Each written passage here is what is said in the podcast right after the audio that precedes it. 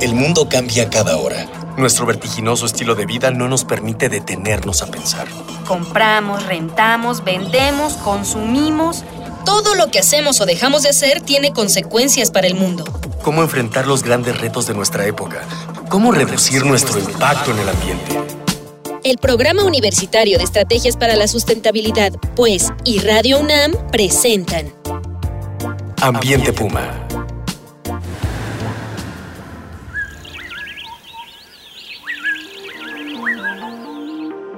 Qué gusto saludarlos. Soy Miguel Ignacio Rivas y a nombre de Mireya Imas, directora del Programa Universitario de Estrategias para la Sustentabilidad de la UNAM, les doy la bienvenida a su programa Ambiente Puma, Voces, Ideas y Acciones Sustentables.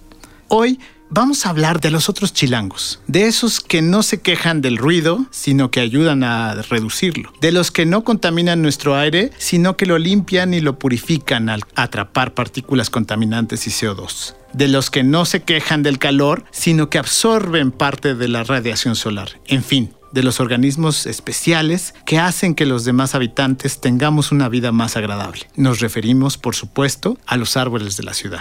Para charlar con nosotros, nos es muy grato recibir hoy en cabina al doctor Víctor Luis Barradas Miranda, investigador del Instituto de Ecología y profesor de la Facultad de Ciencias de la UNAM. Bienvenido, Víctor, ¿cómo estás? Muchas gracias. Antes de empezar la plática con nuestro invitado, vamos a escuchar las voces de, estudiantes de la Facultad de Ciencias de la UNAM a quienes les preguntamos, ¿por qué crees que son importantes los árboles de la ciudad?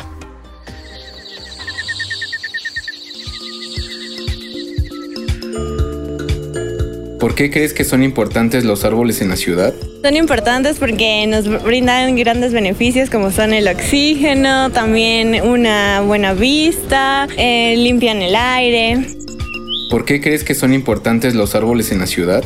Porque filtran el aire de la ciudad y bueno, nada más por eso son bastante, bastante importantes. Además de que, bueno, es el hábitat natural de muchos animales también. ¿Por qué crees que son importantes los árboles en la ciudad? Creo que son importantes los árboles aquí en la Ciudad de México, pues porque ya somos demasiada gente, ¿no? Y generamos demasiada contaminación. Y queramos o no, los árboles nos ayudan a reducir esa contaminación, en cambiar el CO2 por oxígeno, ¿no? Y eso nos ayuda.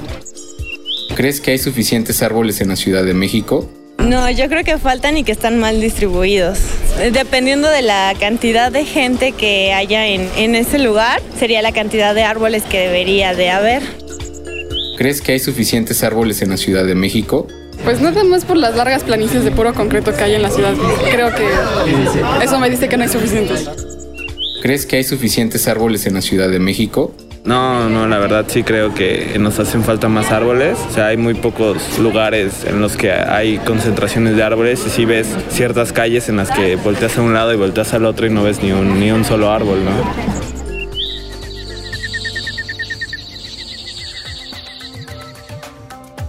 Pues ya oímos a, nuestros compañeros. Y como que para abrir boca, doctor, ¿qué es la vegetación urbana? ¿Qué nos explica esto? Porque bueno, pues a todo mundo nos, nos enseñan en la escuela que vegetación es las plantas, los árboles, las plantas rurales, etcétera. Pero vegetación urbana, explíquenos. Yo podría decir como una definición así nada más fácil de concebir, que vegetación urbana es todas las plantas que se encuentran dentro de los límites de la ciudad. Porque muchos han dicho que también todas aquellas plantas que están fuera de la ciudad, a los que llegan los efectos de la ciudad, también es vegetación urbana. Pero eso puede ser una trampa, porque si nosotros ponemos todas las plantas que están fuera de la ciudad, van a ser contabilizadas por aquello de que la OMS dijo que debíamos de tener al menos 9 metros cuadrados por habitante de vegetación urbana. Entonces yo cuento lo que está dentro de la ciudad como vegetación urbana. Ok, o sea, una, un concepto netamente geográfico. Pues desde este punto de vista sí. Entonces, luego, entonces, los árboles urbanos son aquellos que están dentro de la ciudad. Todos los árboles que estén dentro de la ciudad, claro. En específico, ¿cuáles serían los beneficios de los árboles dentro de las ciudades? O sea, ¿qué, ¿de qué nos sirven? Porque hay veces que es como difícil plantear, bueno, de este gran, gran árbol de 15 metros, un fresno enorme, Chapultepec, ¿cuáles serían las principales aportaciones? Bueno, en realidad aquí lo tendríamos que ver desde los servicios ecosistémicos. Todos los árboles de la ciudad que estén dentro de la ciudad se pueden tratar como un bosque urbano y nos van a dar exactamente todos los servicios ecosistémicos que yo me perdí en el 20 tantos. Sin embargo, dentro de la ciudad, por ser una matriz muy agresiva, un cambio de uso del suelo bastante drástico, entonces las plantas en general y los árboles en particular cobran una, una vital importancia porque realzan todos esos servicios ecosistémicos de los que estoy, estoy ya hablando. Uno de ellos es que cambian el dióxido de carbono por oxígeno. Sin embargo, el que nosotros solamente le demos que ese es el único beneficio que nos den los árboles, pues no, ese es uno de tantos y para mí es de los más marginales. Es decir, sí nos dan oxígeno, pero debido a la reducida cantidad de árboles que hay en la ciudad, pues es muy poco el beneficio. Tenemos otro beneficio, como oí en, en las entrevistas que le hicieron a los muchachos de la Facultad de Ciencias, en que hablan de la contaminación. Y precisamente este es uno de los beneficios más importantes que podrían tener toda la vegetación urbana y todos los árboles en particular en cuanto a que van a limpiar el ambiente. Ahorita que está tan de moda esto, ¿no? Pues no está, en realidad no está de moda. Lo que está de moda es la gran cantidad de contaminación que hay en esta ciudad, pero que a nadie se le ha ocurrido, o sí se, se les ha ocurrido, pero ahí tenemos un, una gran cantidad de árboles que pueden ser muchas este, muchos sumideros de contaminación. Se habla mucho de las fuentes de emisión. sí, sumideros de contaminación. ¿Esto qué significa para, para nuestro auditorio? Algo que está este, tomando, captando, este, consumiendo, etcétera. Es como cuando estábamos en el, en la, cuando nos estamos lavando las manos, el agua por donde está yendo, ese es un sumidero. Y el agua por donde está saliendo es un, este, una fuente. Entonces se habla mucho de las fuentes, de que los autos, de que los autobuses, etcétera, de toda la combustión interna que hay en la ciudad, produce una gran cantidad de contaminación y se dice que necesitan reducir esas fuentes. Pues yo podría decir, ok, hay que reducir las fuentes, pero también hay que aumentar los sumideros. Y en este caso había que aumentar el área verde para que tengamos una mayor cantidad de contaminantes atrapados. Y para mí ese es uno de los más importantes. Y, dentro de este contexto que nos acabas de decir, ¿todas las especies de árboles dan eh, mismos beneficios en la ciudad? No. ¿Por qué? Pues porque así como vemos personas delgadas, sabemos personas este, gordas, habemos, de habemos una este, variabilidad muy grande. Lo mismo pasa con los árboles. Por ejemplo, hay árboles que yo me atrevo a decir los de crecimiento rápido, que podrían ser los que más producen oxígeno, porque están creciendo muy rápido y están absorbiendo mucho dióxido de carbono y entonces están dando mucho oxígeno. Pero también estos árboles de crecimiento rápido pueden tener más pronto más este área foliar y entonces pueden tener mayor captación de contaminantes. Entonces, estos serían unos. Luego hay otros que son de crecimiento medio, entonces pues ya no es tanto el, el, beneficio. El eucalipto, este por ejemplo, es de crecimiento rápido. Es de crecimiento rápido. Capta muchos contaminantes entonces. Puede captar. Eso también depende no solamente de que sea de crecimiento rápido, sino también la cantidad de hojas que tenga. Porque si el eucalipto tiene poquitas hojas, como podemos verlo en muchos de ellos, entonces no está captando una buena cantidad de contaminantes. Sin embargo, por ejemplo, el olmo chino, que tiene una cantidad enorme de hojas, ese sí está captando una, gran cantidad de contaminantes. Mira, filtra bien. Sí, perfecto. Oh, pues, ¿qué les parece? ¿Qué les parece? Envíenos sus comentarios, nos interesa mucho su opinión. El día de hoy tenemos, eh, tenemos, vamos a regalar un libro, dos ejemplares del título Siguiendo la huella, el impacto de las actividades humanas publicado por la UNAM y Editorial Siglo XXI, para el primer o la primera radio escucha que nos diga a través de, nuestras redes sociales cuántos kilómetros cuadrados de áreas verdes existen en la Ciudad de México. Nuestras vías de contacto son en Twitter, arroba UNAM Sustentable, en Facebook, Sustentabilidad UNAM, o al correo electrónico miguel.rivas arroba sustentabilidad.unam.mx. Recibimos con gusto sus sugerencias. Recuerden que con sus voces, entre todas y todos, estamos haciendo comunidad. Continuamos con el doctor Víctor Barradas, investigador del Instituto de Ecología, hablando sobre los, eh, sobre los árboles urbanos. Continuando con la idea, doctor, entonces, los árboles urbanos son filtros naturales de la contaminación, son realmente filtros de, ruido también? También el ruido también, es decir, pues mira, yo no soy de aquí de la Ciudad de México. Eh, una de las cosas que me sorprendieron mucho es alguna vez fui a pasear al Parque Hundido. Y andaba yo dando las vueltas por ahí y me desconecté totalmente de todo lo que estaba en el exterior.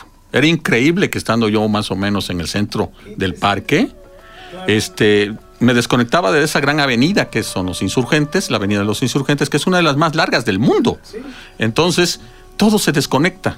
Insurgentes, Porfirio todo, Díaz. Todo, todo, todo, absolutamente todo. Nada de ruido. Bueno, sí había ruido, pero eran ruidos natura más naturales como de pajaritos, de que se, luego las ramas se mueven y truenan, etcétera. Pero no el ruido ese automovilístico, por ejemplo, no el ruido de gritos de la gente, por ejemplo, ¿no?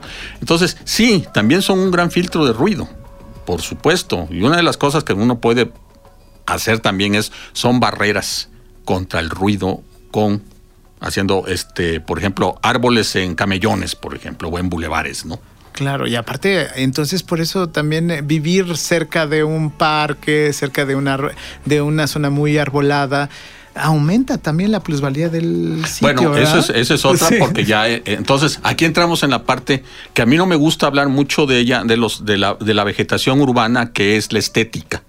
Entonces, nosotros cuando tenemos árboles o plantas o lo que sea, tenemos una cierta, un, cierto paisaje que rompe con todo el paisaje urbano, que es este, la urbanización este, de edificios, y entonces como que se vuelve más, eh, más estético, eh, eh, como que tiene un ritmo más suave, ¿no? Claro. No tan, no tan fuerte como sería una, un edificio o una serie de edificios. Muy, muy bien. Ivano, vamos a ir cerrando esta primera parte de la charla con esta última pregunta. ¿Qué especies son las más adecuadas para la Ciudad de México? Porque esa es, la eterna pregunta, porque vienen, vienen este, gobiernos, se van gobiernos, ponen árboles, unos ponen otras especies, de repente dicen que estas, de repente dicen que los eucaliptos, de repente que las magnolias. ¿Cuál? Es, ¿Cuáles son las especies más adecuadas para la Ciudad de México? Miguel, no voy a contestar esta pregunta. ¿Por qué? Porque en realidad este, nosotros tenemos, creo que mi primer artículo sobre vegetación urbana salió en 1986. Y hasta ahorita, no sé cuáles. ¿Por qué? Pues porque no tenemos los apoyos necesarios, en realidad. Ya sabemos de algunas poquitas por exploración, porque decimos, bueno, si tenemos este, uno de, de los árboles predominantes en la ciudad es el trueno, pues vamos a estudiar el trueno. Si es el fresno, pues vamos a estudiar el fresno. Si es el eucalipto, pues el eucalipto. Que entonces reducimos este, el, intervalo en cuanto a especies por la falta de recursos económicos para sustentar este, las investigaciones. Hacia ojo de buen cubero, y que muchos pueden decir que no, como los alergólogos, este, podría decir que el fresno es uno de los mejores este, árboles urbanos. El fresno tiene una cualidad, es caducifolio. Esto quiere decir que en la época seca se queda sin hojas. O sea, en la época que no hay disponibilidad de agua, se queda sin hojas. Claro. Pero llega un momento, cuando va a empezar ya la época húmeda, que tiene una foliación. Y cuando vamos a mitad de la época húmeda, tiene otra foliación. o sea, tiene una segunda foliación. Entonces, esto lo hace factible desde el punto de vista, por ejemplo, de contaminantes. Es decir, el fresno es muy, pero muy este. Mm, se me fue la palabra. No te preocupes, dejémoslo ahí. Vamos a ver cómo, cómo este, lo conectamos para la siguiente y lo dejamos en suspenso. Perfecto. Hemos llegado al final de esta emisión a nombre de Mireya Imas, titular de este espacio, le agradezco al doctor Víctor Barradas, investigador del Instituto de Ecología, por habernos acompañado el día de hoy. De igual, de igual forma, agradezco la presencia de Miguel Alvarado en la producción, así como a nuestro equipo de Educación Ambiental y Comunicación, Dalia Ayala, Jorge Santos, Juan Antonio Moreno y Jorge Castellanos. Esta fue una coproducción de Radio UNAM y el Programa Universitario de Estrategias para la Sustentabilidad con el apoyo de la Dirección General de Divulgación de las Ciencias. Los, los invitamos a que el próximo miércoles nos acompañen a la segunda parte de Árboles en la Ciudad. Seguimos reuniendo ideas, voces y acciones sustentables aquí, en Ambiente Puma. Hasta la próxima. Gracias. Una pequeña acción. Un cambio de actitud. Nuevos hábitos. Y nuevas formas de entender y relacionarnos con el mundo. Paso a paso. Aportamos un granito de arena. Para construirnos un futuro. El Programa Universitario de Estrategias para la Sustentabilidad, pues, y Radio UNAM presentaron Ambiente Puma.